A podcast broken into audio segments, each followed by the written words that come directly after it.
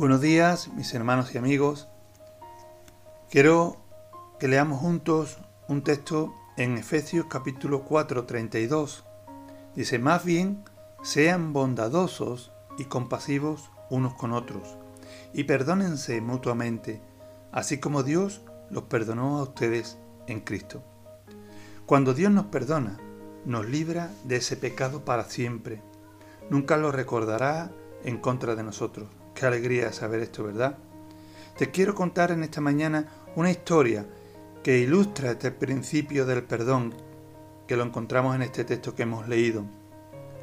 La historia dice así, Juan era un niño como todos, aparentemente con una vida normal, acorde a su edad, pero tenía un problema con su mal carácter. Sus padres habían notado la gravedad de ese problema. Todos los días Juan se peleaba con sus hermanos, amigos, compañeros del colegio o cualquier otra persona que le rodeaba. Una mañana su padre le entregó un paquete. Juan, con inmensa curiosidad, lo desenvolvió y se sorprendió mucho al ver el contenido de ese extraño regalo. Era una caja de clavos. El padre lo, lo miró fijamente y le dijo, Hijo, te daré un consejo. Cada vez que pierdas el control de tu carácter y te enojes o contestes mal a alguien y discutas, clava uno de estos clavos en la puerta de tu habitación. El niño obedeció las indicaciones de su padre.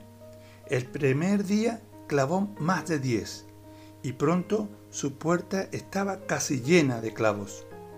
Con el paso del tiempo, el niño fue aprendiendo a controlar su mal carácter. Por consiguiente, la cantidad de clavos por día comenzó a ser menor. Juan descubrió que era más fácil controlar su temperamento que clavar los clavos. Finalmente, llegó el día en que Juan ya no clavó ninguno, porque había aprendido a ser más tolerante con los demás. Ese día su, su padre orgulloso le sugirió que hiciese lo contrario en la puerta, que por cada vez que pudiera controlar su mal carácter, sacara un clavo. Los días transcurrieron y Juan logró quitar todos los clavos de la puerta. El padre notó que el niño había aprendido muy bien la lección. Entonces lo tomó de la mano y lo llevó hasta la puerta y con mucha tranquilidad le dijo, Has hecho bien pero mira los agujeros que tiene la puerta, provocado por los clavos. La puerta nunca volverá a ser la misma. Cuando dices cosas con enojos, dejas una cicatriz en las personas, igual que la puerta. Y no importa cuántas veces pidas perdón, las marcas muchas veces seguirán ahí. Una herida verbal puede ser incluso más dañina que una física. También recuerda que los amigos son joyas muy escasas que llegan a tu vida. Debes conservarlos, cuidarlos, amarlos y no lastimarlos. No te dejes llevar por el enojo que solo abriga el corazón del necio. Dice Eclesiastés capítulo 7. Y dos frases que quiero también contarte. Se perdona en la medida en que se ama.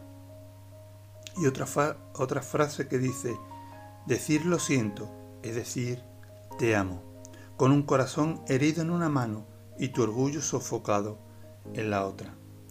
Hermano y amigo, hoy puedes acercarte a Dios y con sinceridad orar y pedir que su perdón cubra tu vida y te enseñe no solo a pedir perdón a los demás, sino a amarlos, a cuidarlos, para evitar esos daños constantes y asimismo puedas perdonar a aquellos que te han herido. Solo el perdón de Dios tiene el poder de sanar toda herida y quitar toda cicatriz del corazón. Que Dios te bendiga en esta mañana.